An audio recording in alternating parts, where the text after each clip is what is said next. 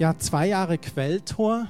Der Name Quelltor kommt ja aus dem Buch Nehemia. Dort wird er genannt. Das Quelltor war eins der Tore in der Stadtmauer von Jerusalem. Das Tor an sich existiert leider nicht mehr. Und wir wollen heute gemeinsam mit euch reinschauen in das Buch Nehemia. Wenn wir heute zurückschauen voller Dankbarkeit, was wir alles erlebt haben und wollen dann auch vorausschauen so in die Zukunft. Und heute geschieht wieder das Wunder, dass Ehemann und Ehefrau gemeinsam eine Predigt halten. Ist das nicht klasse? Schön, gell?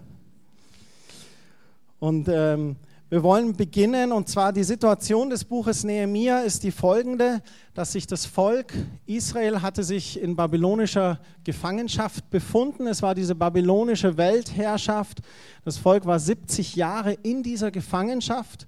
Das Reich Babylon ging dann zugrunde und die Perser begannen Oberhand zu gewinnen und es gab dann diese persische Weltmacht, die entstanden ist. Und das ist so die Situation vom Buch Nehemia und wir starten da in Nehemiah Kapitel 1. Ich glaube, wir müssen noch ein bisschen nach links.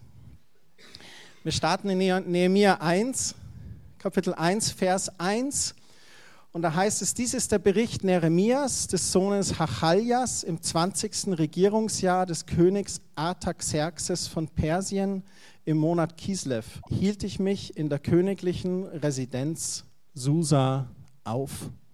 Also das ist, wo es ist. Es war das 20. Regierungsjahr von diesem Perserkönig, der auch in dem Sinn wie die Babylonier, es war eine Art Besatzungsmacht, aber nicht so brutal und nicht so fies. Und die Situation war schon, dass das Volk wieder zurückkehrte nach Jerusalem.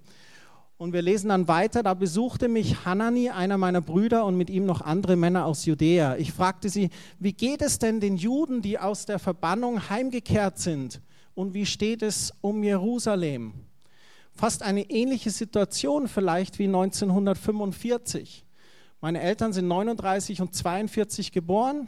Meine Mama in Oppeln, heutiges Polen. Mein Vater war in Sudeten, Deutschland. Und beide sind auch zurückgezogen und waren da 45 am Kriegsende und sind über Umwege wieder dann zurück in ihren Heimatort gekommen. Und es war eine ähnliche Situation. Und ich weiß nicht, vielleicht der eine oder andere von euch hat es auch erlebt vor 70 Jahren. Und er fragt dann, ja, wie geht es denn den Juden, die da heimgekehrt sind? Wie steht es um Jerusalem? Und dann heißt es im Vers 3, sie berichteten, die Zurückgekehrten leiden bittere Not. Man beschimpft sie und von der Stadtmauer Jerusalems sind nur noch Trümmer übrig. Die Tore liegen in Schutt und Asche. Also du musst dir das vorstellen, dass das wirklich wie ein Nachkriegsszenario damals war. Und Nehemias Reaktion auf den schlechten Bericht ist folgende. Im Vers 4 sagt er, als ich das hörte, setzte ich mich hin und weinte. Ich trauerte tagelang, fastete und betete. Nehemia war einfach erschüttert, dass es dem Volk nicht gut ging. Er war erschüttert, dass Jerusalem in Schutt und Asche war. Er war erschüttert, dass die Mauern nicht befestigt sind. Und ich überspringe jetzt ein paar Verse und gehe in den Vers 10 da ist ein Teil seines Gebetes, wo er zu Gott ruft und er sagt, ach Herr, sie gehören ja trotz allem zu dir, sie sind dein Volk, das du durch deine Macht und Stärke befreit hast. Bitte erhöre doch mein Gebet und das Gebet aller, die dir dienen und dich ehren wollen. Er ging in die Fürbitte für das Volk, für Gott und bat ihn, bitte erhöre mich doch. Und dann sagt er, und wenn ich beim König vorspreche, und wir wissen, dass er der Mundschenk des Königs Artaxerxes war. Dann sagt er, wenn ich doch beim König vorspreche, dann hilf mir, dass ich ein offenes Ohr bei ihm finde. Ah, da steht es genau. Ich war der Mundschenk des Königs. Also er bittet Gott, falls mir gewährt wird, dass ich meinen Mund öffnen darf, dann hilf mir dort. Dann hilf mir, dass ich ein offenes Ohr bei ihm finde. So Nehemiah ist tief getroffen. Er hat das Verlangen, dass die Mauern von Jerusalem wieder aufzubauen. Und er fastet und betet und er sagt, Gott, wenn du die Situation schenkst, ich als Mundschenk, ich darf mich nicht dem König zuwenden, ich darf ihn nicht mal ansprechen. Ich habe ihm nur sein Getränk zu bringen. Aber wenn es möglich ist, dann schenk ein offenes Ohr. Ich finde diese Parallel so wichtig, dass äh, Nehemiah tatsächlich bewegt war von etwas und ging gleich zu Gott. Und wie ist das in unserem Leben, wenn etwas uns so bewegt, wenn wir etwas sehen, wahrnehmen oder uns etwas trifft persönlich in unserem Leben? Was ist unsere erste Reaktion? Zu wem wenden wir uns? Und ich fand das so stark, dass Nehemiah diese enge Beziehung mit Gott hatte, dass er deine erste Vertraute war. Er rannte zu Gott und vertraute ihm das an, was Gott schon wusste, aber er öffnet sein Herz vor Gott. Und man sieht hier bei dem zweiten Punkt eigentlich nach dem Gebet, er geht in konkretes, konkretes Planen, wie er vorgehen soll. Und hier steht es, vier Monate später, lesen wir in Nehemiah Kapitel 2, wie Gott Nehemiah die Gunst des Königs schenkt. Und der König fragt ihn sogar, warum er so traurig ist. Und Nehemiah klagt ihm sein Leid. So er wartet so circa vier Monate und der König merkt, etwas stimmt da nicht mit meinem Mundschenk. Und fragt ihn, was ist dann los? Und Nehemiah schüttet dann sein Herz aus zum König und sagt, was ihn so bedrückt aber er wartet. Natürlich muss er warten, weil ein König war nicht eine, was man vielleicht jetzt in den Medien sieht, die sind ein bisschen mehr kumpelhaft so dargestellt. Du kannst mit den, den Königen so sprechen, die sind wie du und ich, die kleiden sich modern. Das war eine ganz, ganz andere Ära, ganz, ganz andere Zeit und du hattest nichts zum Sagen. Und dieser König fragt Nehemiah, er schüttet sein Leid aus und der König gewährt ihm Gunst und reist los um die Ruinen zu begutachten. Das ist, was Nehemiah macht. Und dabei ist er weise und lässt sich vom König Sendschreiben mitgeben. Das ist jetzt ein zweiter Punkt. Nicht nur sollen wir unser Leid ausschütten vor Gott, sondern wir sollen auch weise sein, wie die nächste Schritt dann ist. Und was sehr klug ist und was sehr vernünftig ist, hat er Sendschreiben bekommen, damit er durch den Land reisen könnte ohne in Gefangenschaft äh, genommen zu werden oder Probleme und Ärger zu bekommen, weil er den Stempel des Königs hatte in seinem äh, Brief, dass er Leute geschickt hat an jede Land oder jeder Weg, der gegangen ist, wo Autorität da war. Und das ist eigentlich weise von Nehemiah. Er nimmt es an, er sagt nicht, ah, brauche ich nicht, Gott ist mit mir, sondern er nimmt es an und da siehst du eigentlich, wie er dann ankommt und er begutachtet nachts, um sich ungestört ein Bild zu machen, wie diese Mauer in Jerusalem wirklich aussieht, wie die Ruine wirklich da steht. Ich finde es faszinierend, dass er es am Nachts gemacht hat, in der Nacht, weil die Leute schlafen. Keiner hat ihn beobachtet. So, er war nicht draus bedacht, Ansehen von Menschen zu bekommen. Seine Sicht der Sache war wirklich sachlich reinzugehen und das Ganze zu betrachten, ganz nüchtern, um wirklich eine Meinung zu bilden, unabhängig von anderen Meinungen. Als er das begutachtet, danach sprach er mit den Juden, Priestern und Edlen vor Ort, dass ihm der König Gunst geschenkt hat und näher mehr bereit wäre, die Mauern wieder zu errichten. Und was ganz toll ist in Nehemiah 2, Vers 16, die stimmen ihm dazu, diese Männer. So nicht nur, dass Nehemiah geht in Nachtaktion äh, hinein und redet mit keiner, sondern er sucht auch Leute, wer ist fähig, tatsächlich mit mir diese Plan zu entwickeln, damit es zustande kommt. Gespräche mit den führenden Männern. Die führenden Männer Jerusalems wussten nicht, wohin ich gegangen war und was ich getan hatte, denn ich hatte ihnen, den Priestern und allen, die bei Wiederaufbau mithelfen sollten, noch nichts von meiner Vorhaben erzählt. Vers 17. Jetzt aber sagte ich zu ihnen, ihr seht selbst unsere Elend. Jerusalem ist ein einziger Trümmerhaufen. Die Stadttore liegen in Schutt und Asche. Kommt, lasst uns die Mauer wieder aufbauen, damit wir nicht länger dem Gespött der Leute preisgegeben sind. Vers 18. Ich erzählte ihnen, wie Gott mir geholfen und was der König von Persien mir versprochen hatte. Wiederum, Nehemiah geht in ein Gespräch und geht nicht auf den Protest und sagt, mein Gott hat mich berufen, schau, wie klug ich bin, sondern gibt immer wieder die Ehre Gott, immer wieder. Und sagt, ähm, wie Gott ihn so großzügig geholfen hat, so weit jetzt hierher zu kommen und wie er Gunst bekommen hat von dem König. Und da erklärten sie, gut, wir wollen beginnen und machten sich entschlossen an die Arbeit. Und das ist so wie, eigentlich wie Quelltor. Quelltor entstand und die Leute, die wir angesprochen haben, unsere Vertrauten in dem Augenblick, wo wir gesagt haben, das liegt echt auf unser Herz, das glauben wir, hat Gott wirklich uns persönlich angesprochen zu tun. Und ich finde es so stark, dass es wirklich so gut, wir wollen beginnen. Und vor zwei Jahren haben wir das gemacht. Und hier steht es im Vers 19, gibt es drei schöne Gestalten, würde ich sagen. Sanballat, Tobia und der Araber Geshem. Ähm, und die hörten davon und lachten sie uns aus und spotteten. Da habt ihr auch ja einiges vorgenommen. Ne? Wollt ihr euch etwas gegen den König auflehnen?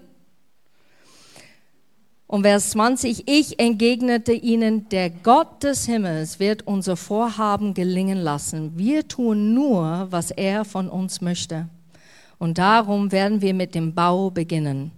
Ihr aber habt kein Anrecht auf Grund und Boden in Jerusalem und auch das der Vergangenheit könnt ihr keinerlei Anspruch erheben. Nehemiah hat etwas erkannt. Er wusste ganz genau, wenn du etwas anfängst, ein Traum empfängst, ein Wunsch empfängst, ein Ziel hast in deinem Leben, und du fängst das Sache an zu verwirklichen. Es wird nicht immer Regenbogen, Sonnenschein geben, sondern es wird auch regnen. Es wird auch manchmal hageln. Es wird auch manchmal, dass Menschen kommen und dich entmutigen und sagen, das ist doch nichts. Das kannst doch nicht du machen. Wie sollst du das bitteschön machen? Wo, wo hast du die Ressourcen? Es ist ein schöner Traum, aber ganz ehrlich, das bleibt der Traum.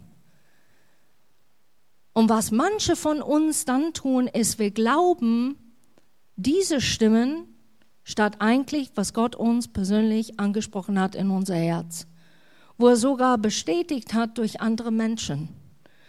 Und das dann nicht loszulassen und sich nicht entmutigen, sondern weiterzugehen. Es gibt immer Straßen, wo wir selber persönlich entscheiden können, welcher Weg gehen wir. Und wir sind sehr dankbar heute Morgen. Ihr habt entschlossen, dran zu bleiben. Ihr habt entschlossen, nee, wir gehen diesen Weg. Manchmal ist es ein bisschen holprig, manchmal hätte ich ein paar andere Wünsche. Ich sehe es ein bisschen anders aus, meinem Quelltor. Aber ihr habt entschlossen, nee, wir gehen diesen Weg und wir schauen, wie es sich entwickelt. Als wir gestern Abend da in der Halle saßen und der Johannes Hartl gesprochen hat, da hat er davon erzählt, dass er eigentlich hier in München war mit seiner Frau.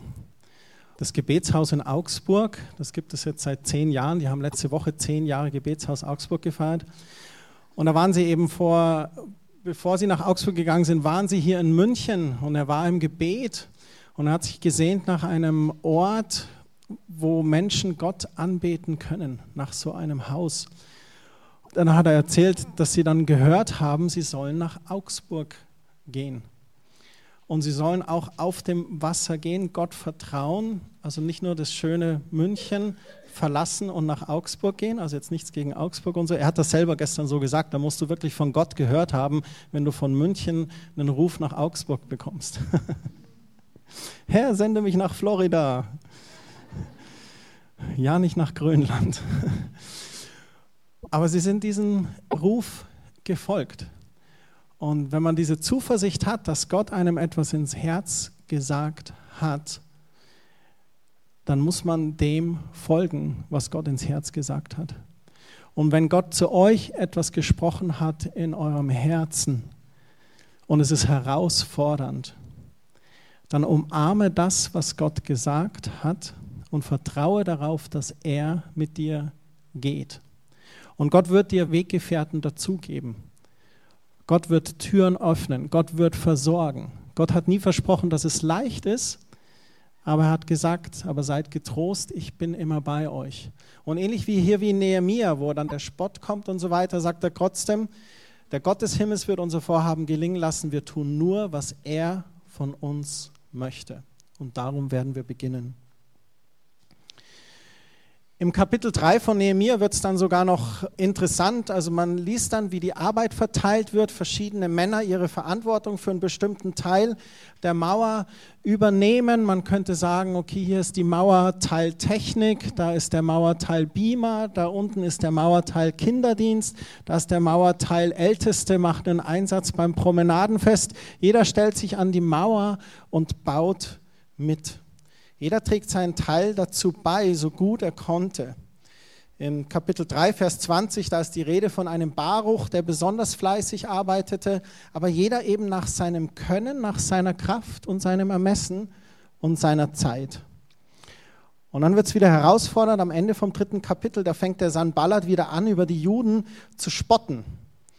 Und ich habe den Namen vom Sanballat angeschaut, das ist ganz interessant. Sanballat heißt Dornenbusch. Kein schöner Name eigentlich, ne? Oder Dornengestrüpp. Und es gibt im Englischen im übertragenen Sein heißt es auch versteckter Feind, Secret Enemy. Und aber trotz dieser Spotterei bleiben Nehemiah und seine Arbeiter dran. Sie lassen sich nicht irritieren. Und man liest das in Nehemiah 3, Vers 38. Trotz allem besserten wir die Mauer weiter aus und schon bald waren ihre Lücken bis zur halben Höhe geschlossen, denn das Volk arbeitete mit ganzer Kraft. Und wenn wir heute Morgen hier stehen und zwei Jahre zurückschauen und wo wir jetzt gerade hier sind, dann ist es für Kerstin und mich auch so, oh, die Mauer ist zur Hälfte gebaut. Die Lücken sind geschlossen und jetzt können wir weiter vorausschauen und die Mauer vollenden. Im Kapitel liest man dann, wie sich die dann alle auch noch mit Ammonitern und anderen Arabern verbündeten, weil dieser Fortschritt im Mauerbau so eine Wut in ihnen auslöste. Sie waren so wütend, dass sie planten, Jerusalem sogar anzugreifen. In Nehemiah 4, Vers 3 heißt es dann, wir aber flehten zu unserem Gott und stellten Tag und Nacht Wachen auf. Nehemiah war hier wieder sehr weise. Und man liest dann weiter, dass sie einerseits Tag für Tag weiter an der Mauer arbeiteten und andererseits die Wachen aber auch richtig einteilten, um jederzeit bereit zu sein, die Mauer und damit die Stadt zu verteidigen. Also förmlich fast in der linken Hand die Mauerkelle und in der rechten Hand zur Verteidigung. Man liest dann auch weiter und es werden falsche Gerüchte gegen Nehemia und sogar Mordpläne angezettelt. Aber Nehemia bleibt weise, das Volk wachsam und sehr fleißig und nach 52 Tagen ist die Mauer fertiggestellt. 52 Tage sind sie dran und die Mauer wird fertiggestellt. Die Tore werden eingehängt und an den Toren werden Wachen positioniert. Und Nehemia hat es tatsächlich geschafft, Jerusalem ist wieder eine sichere Stadt geworden. Und das Ergebnis dessen, weil eine Person getroffen war von dem Leid, das sie gesehen hat, vor Gott gegangen ist und von Gott wie eine Auftrag oder eine Bürde das aufs Herz gelegt bekommen hat, okay, ich will diese Mauern auferrichten. Und Gott, wenn das dein Wille ist, dann schenk mir Gunst beim König. Und Gott hat es dann geführt, Gunst geschenkt. Er ist hingegangen hat gebaut. Die Juden, die Priester, die Edeln, die haben auch gesagt, wir sind da mit dabei. Und trotz aller Widerstände haben sie es dann geschafft und haben diese Mauern aufgebaut. Wir wollen euch jetzt einen kurzen Filmtrailer zeigen, der sehr, sehr bekannt ist, aus dem Jahre 1963 und vielleicht erkennt ihr den wieder. I have a dream that one day nation will rise up live out the true meaning of its creed. We hold these truths to be self-evident that all men are created equal. I have a dream that one day on the red hills of Georgia, sons of former slaves and the sons of former slave owners will be able to sit down together at the table of brotherhood. I have a dream.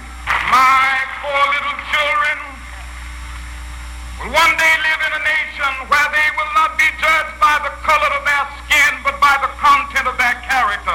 I have a dream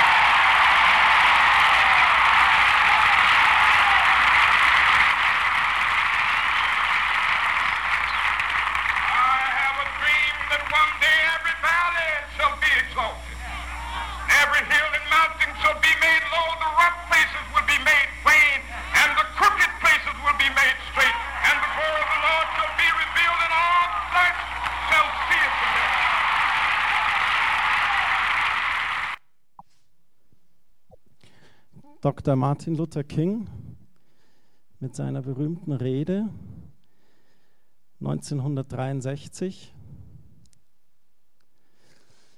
war das in Washington. Es war der Marsch für Arbeit und Freiheit. Wieder ein Mann, der gesagt hat, das kann doch nicht angehen. Es kann doch nicht angehen, dass Schwarze anders behandelt werden als Weiße. Es kann doch nicht angehen, dass einer besser ist, weil seine Hautfarbe anders ist. Und er hat sich da eingesetzt als Bürgerrechtler und diese außergewöhnliche Rede gehalten, die vielen noch als Vorbild geht, mit dieser wunderbaren Aussage, ich habe einen Traum. Und dieses I have a dream, das ist für uns auch, okay, ich habe eine Vision. Ich habe eine Sehnsucht, die ich mir wünsche. Und seine Sehnsucht war eben, dass schwarze und weiße Kinder einfach zusammen spielen können, ohne dass sie sich Grenzen setzen aufgrund ihrer Hautfarbe. Und er, da, er zitiert dann am Ende diesen, dieses Zitat aus den Psalmen. Und sein Wunsch ist, dass sich dadurch die Liebe Gottes zeigt und die Herrlichkeit des Herrn in der ganzen Welt sichtbar ist. Und wir haben das vorgespielt, um, ich finde es so begeisternd, wie sich da die Menschen auch gesammelt haben und zugehört haben und dem gefolgt sind. Und wir glauben, dass Quelltor genauso so ein Traum Gottes oder eine Vision Gottes ist, die er erfüllt sehen möchte. Sehr oft denken wir, es braucht eine Gruppe von Menschen, etwas zu anzufangen. Es stimmt nicht.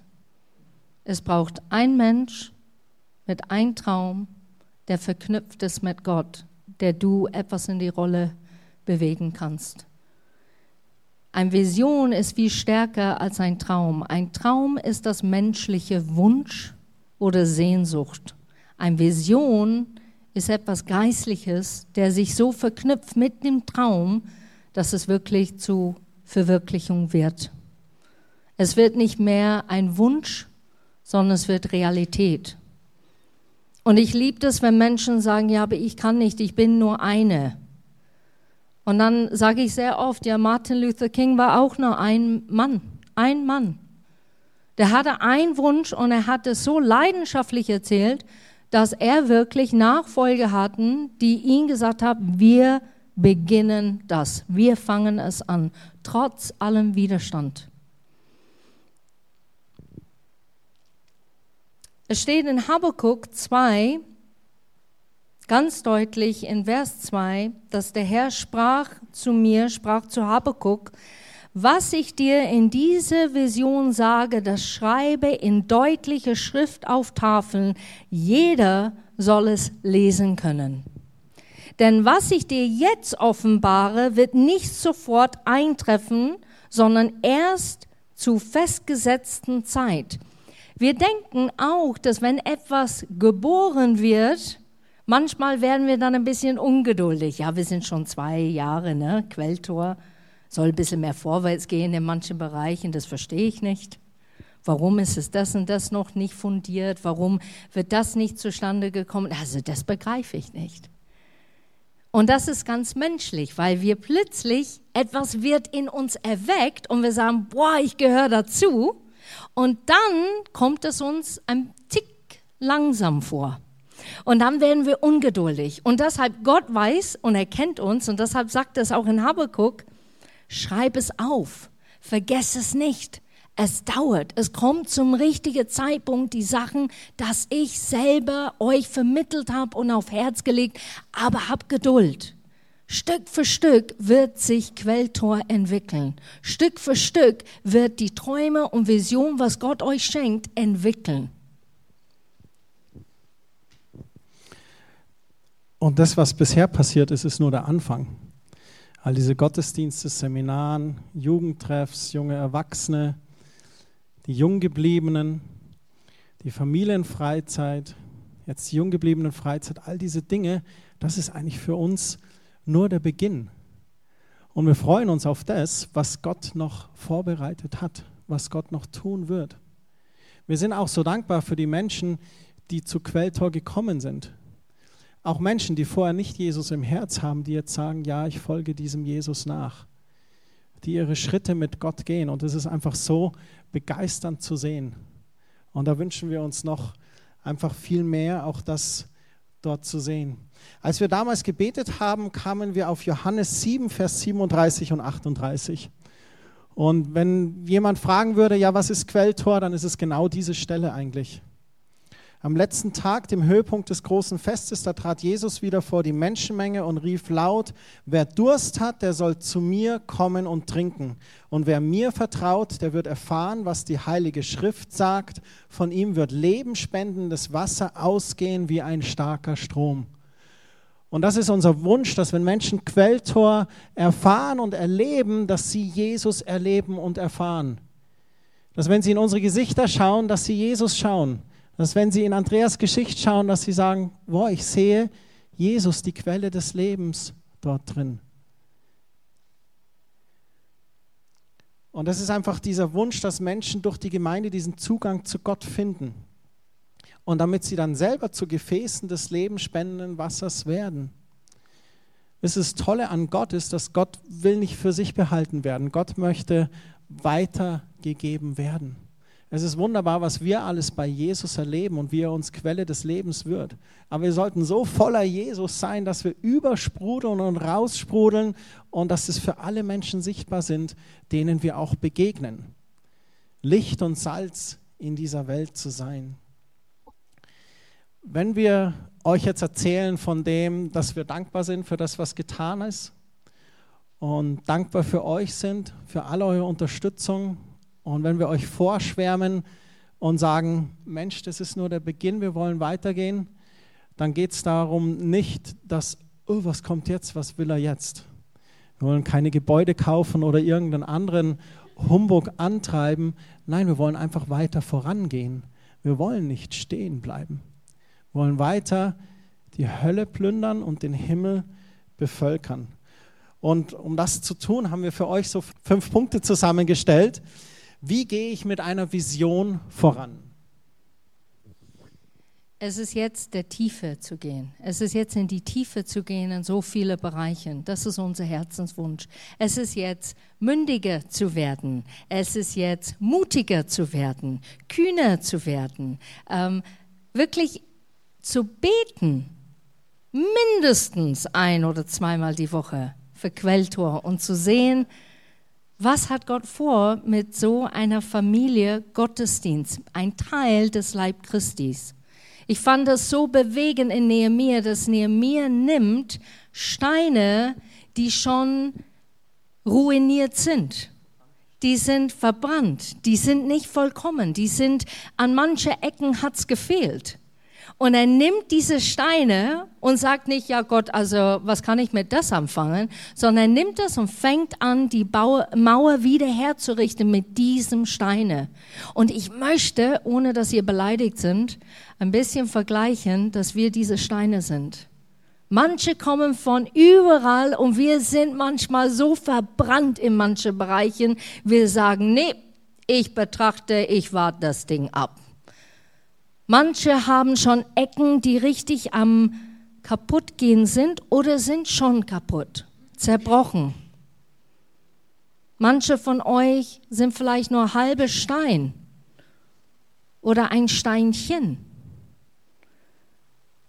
Aber ich weiß, dass Gott trotz allem das nutzen möchte und es nutzen, nicht ausnutzen, sondern nutzen, wo Leute wirklich ankommen und glücklich werden. Wo die sagen, boah, ich bin ein Teil von was, ich habe dazu mit Gott das verwirklicht.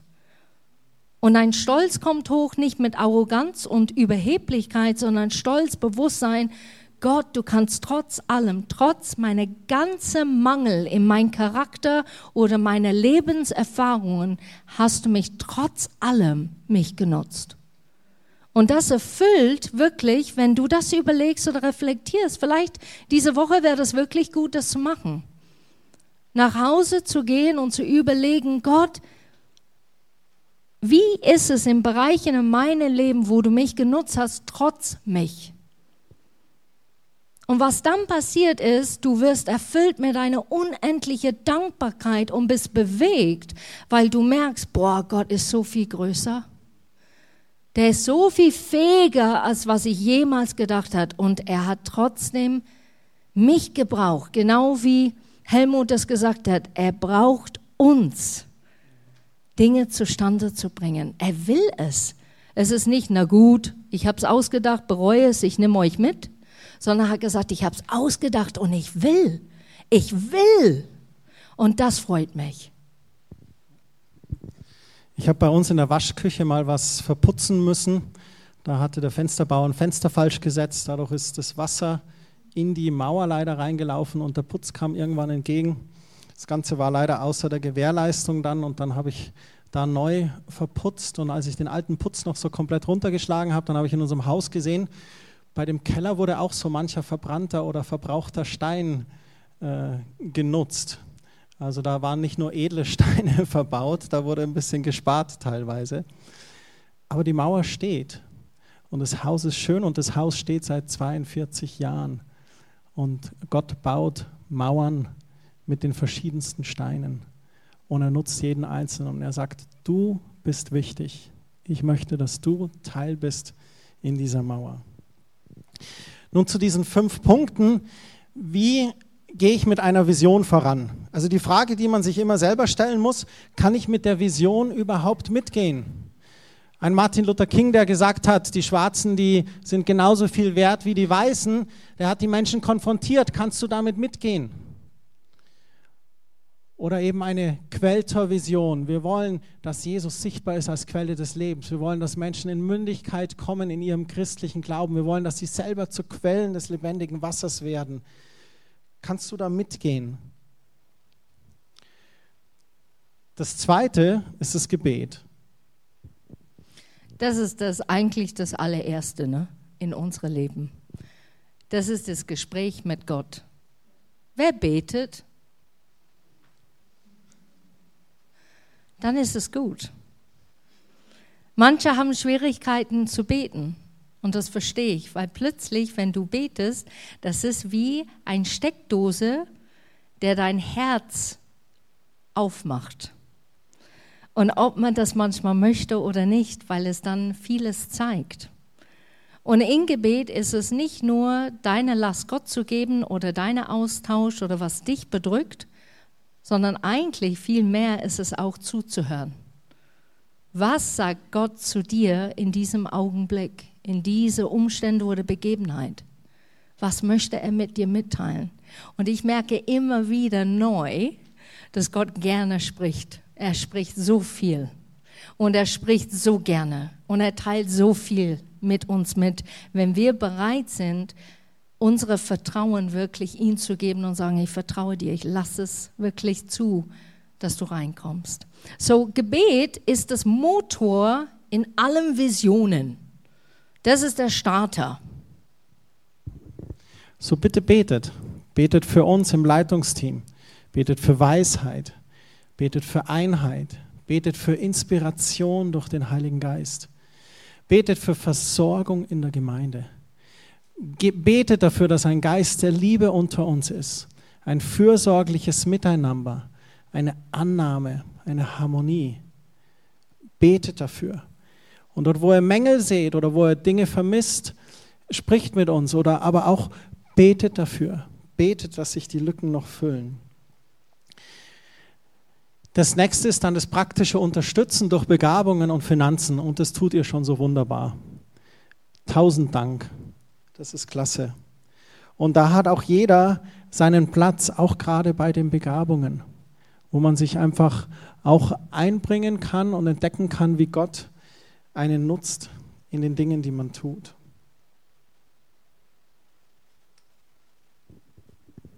Nummer vier. Enjoy the ride. Ist das nicht schön? Es ist nicht nur alles Arbeit, sondern man kann ein bisschen zurücklehnen. Ne? Kennt ihr diese so Cabrios? Ne? Sind offen, man düst zum Sonnenuntergang. Und wenn es dann noch so ein Mustang Cabrio ist und der Motor blubbert. Mensch, da geht das Herz auf. Und es ist ein Genuss, ein Baustein im Reich Gottes zu sein. Und das Geniale ist, dass nicht nur Gottes Reich dabei wächst, sondern was passiert? Wir. Genau so ist es, Helga. Absolut. Wir wachsen dazu. Wir gedeihen. Und es ist nicht nur, dass wir offen miteinander sein sollen, wir sollen auch bereit sein, auch kritische Sachen anzunehmen oder äh, hellhörig zu sein. Das ist nicht nur Friede, Freude und, wenn man so schön sagt auf Deutsch, Eierkuchen, sondern es ist Friede, Freude und Gerechtigkeit. Und das ist echt schön, wenn der Heilige Geist reinkommt und Dinge, Finger drauf tun kann. So enjoy the ride. Genieße es, dass dein Charakter ein bisschen geschliffen wird, verändert wird, dass du Sachen, deinen Talenten und deine Begaben, dass du neue Sachen über dich entdeckst und dass du das reinbringen kannst. Und dieses, die Reise genießen, das ist, glaube ich, das Schönste bei Gott und so wunderbar. Und das dürfen wir wirklich nicht vergessen. Es macht Spaß, Reich Gottes zu bauen. Es macht Spaß, Gottesdienst zu feiern. Es macht Spaß, draußen zu stehen, einen Kaffee zu trinken, einen Kuchen zu essen und zu ratschen. Das Leben mit Gott ist wirklich Friede, Freude und Gerechtigkeit im Heiligen Geist. Und wir dürfen die Reise genießen. Wenn der Sonntagmorgen ein weiterer Termin im Kalender wird, dann solltest du deine Beziehung zu Gott reflektieren. Der Sonntagmorgen sollte ein Freudenfest sein, wo wir gerne kommen, wo wir das genießen, wo wir uns freuen, Gott zu begegnen und wo der Geist Gottes da ist mit seiner Freude und seiner Liebe und wir uns freuen dürfen darauf, das zu genießen. So genießt die Reise in Quelltor. Wir waren schon des Öfteren in Südtirol, in Meran und unsere Kinder lieben die Reise dahin. Wir fahren nicht unten rüber über Bozen mit der Autobahn, sondern wir fahren bei Sterzing raus und dann über den Pass. Und oben an dem Pass gibt es so eine Kuppe, wo du dann aufs andere Tal kommst und da, da müssen wir dann halten und da essen wir dann ein kleines Frühstück oder wie auch immer. Aber unsere Kinder lieben es, die Reise zu genießen. Und da kann man wirklich von, von Kindern was lernen, so diese, diese Vorfreude auf etwas. So genießt die Reise, enjoy the ride. Und der fünfte Punkt beim Vision ergreifen ist auch immer wieder, schau staunend zurück und voller Erwartung voraus. Voller Dankbarkeit auf die Dinge, die Meilensteine, die man so erlebt. Sei es in deinem persönlichen Leben, wo du Erfahrungen mit Gott gemacht hast, wo du Meilensteine erlebt hast, wo Gott dich berührt hat in deinem Leben, aber auch so kleine Meilensteine wie zwei Jahre Quelltor. Oder gestern Johannes Hartl erzählt hat, zehn Jahre Gebetshaus Augsburg. Diesen Mittwoch feiern wir 20 Jahre Ehe Staudinger. Das sind Meilensteine im Oder im, im November wird die Rebecca 18 Jahre alt. Das sind, das sind so Meilensteine in unserem Leben. Da kann man zurückschauen voller Begeisterung, aber dann auch voller Erwartung vorausschauen, okay, was wird da noch geschehen? Im Psalm 103, Vers 2 heißt es, ich will den Herrn loben und nie vergessen, wie viel Gutes er mir getan hat. Und das wollen wir heute auch noch tun. Wir werden noch ein Lied singen voller Dankbarkeit für das, was Gott getan hat. Aber wenn du fragst, wie gehe ich mit einer Vision voran, schau dankbar zurück, aber voller Erwartung voraus.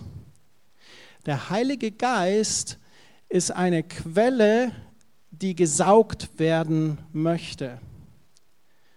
Und ich finde es immer faszinierend. Die größte Herausforderung hat der Heilige Geist, glaube ich, in unseren wöchentlichen Sonntagsgottesdiensten ah ja, jetzt ist Sonntag Gottesdienst, okay.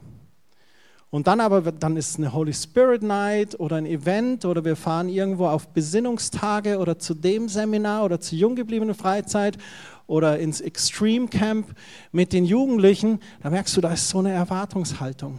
Und wo im Volk Gottes Erwartungshaltung ist, da saugt das Volk Gottes vom Heiligen Geist. Und es ist faszinierend, was dann da geschieht. Und ich glaube, die größte Herausforderung hat der Heilige Geist zu uns durchzudringen an diesen gewöhnlichen Sonntagmorgen auf unserem Stammplatz. Und ich sitze ja hier immer der zweite von links und da sitzt dann meine Frau und ach, es ist wie immer. Und ja, der Lobpreis wie immer und ja, und Kerstin predigt immer wieder. Aber geh da dem Teufel nicht auf den Leim. Komm Sonntagmorgen mit Erwartungshaltung. Geh zu den Junggebliebenen mit Erwartungshaltung. Kommt am Mittwoch in die Jugend mit Erwartungshaltung oder zu den Junggebliebenen. in euren Hauskreisen. Kommt mit Erwartungshaltung, dass Gott noch was tun möchte, dass Gott noch was arbeiten möchte. Seid ihr damit an Bord? Amen, sehr gut. Wir sehnen uns, dass Gottesdienst eine Freude ist, jeden Sonntag, dass die Leute gerne kommen, weil es denen echt gut tut und die freuen sich und nicht, weil die müssen. Und es ist eine Beziehung. Du triffst dich mit deinem Jesus. Und wenn du das im Kopf hast und du vorbereitest dich auf den Gottesdienst, deshalb frage ich ab und zu, wer hat sich vorbereitet? Wer ist Gott begegnet in der Früh? Dann bist du nicht gesättigt und sagst nein, danke, sondern du bist mit Erwartung und sagst, oh ja, mehr. Und das ist echt unser Wunsch. So danke, dass wir schon zwei Jahre unterwegs miteinander sind. Und es geht weiter. Vater, wir sind so dankbar, was du alles erschaffst und was du alles ermöglichst und was du alles tust. Und ohne dich wäre es nur ein Gebäude, wo Menschen sich treffen. Aber wir sind sehr froh, dass es deine Gemeinde ist, dass es dein Plan ist, dass es deine Vision ist. Und wir beten weiter, dass du es segnest, dass du es fest in deine Hand hältst, dass wir in der Leiterschaftsteam, dass wir Weisheit haben, immer wieder dein Angesicht zu suchen, deine Stimme zu hören und zu folgen. Dass wir nicht das tun, was Menschen von uns wollen, sondern das tun, was du von uns möchtest. Dass deine Wille zustande kommt. Und wir preisen dich, wir heben dich und wir danken dir von Herzen für jeder Einzelne, der heute gekommen ist. Ich bete, dass du jeder Einzelne segnest, dass du denen begegnest diese Woche, dass die etwas Erfrischendes und Kraftvolles erleben in Gebet mit dir, Herr. Und dass die erleben, wenn die dein Wort lesen, wie du persönlich zu uns sprechen möchtest. In Jesu Namen. Amen.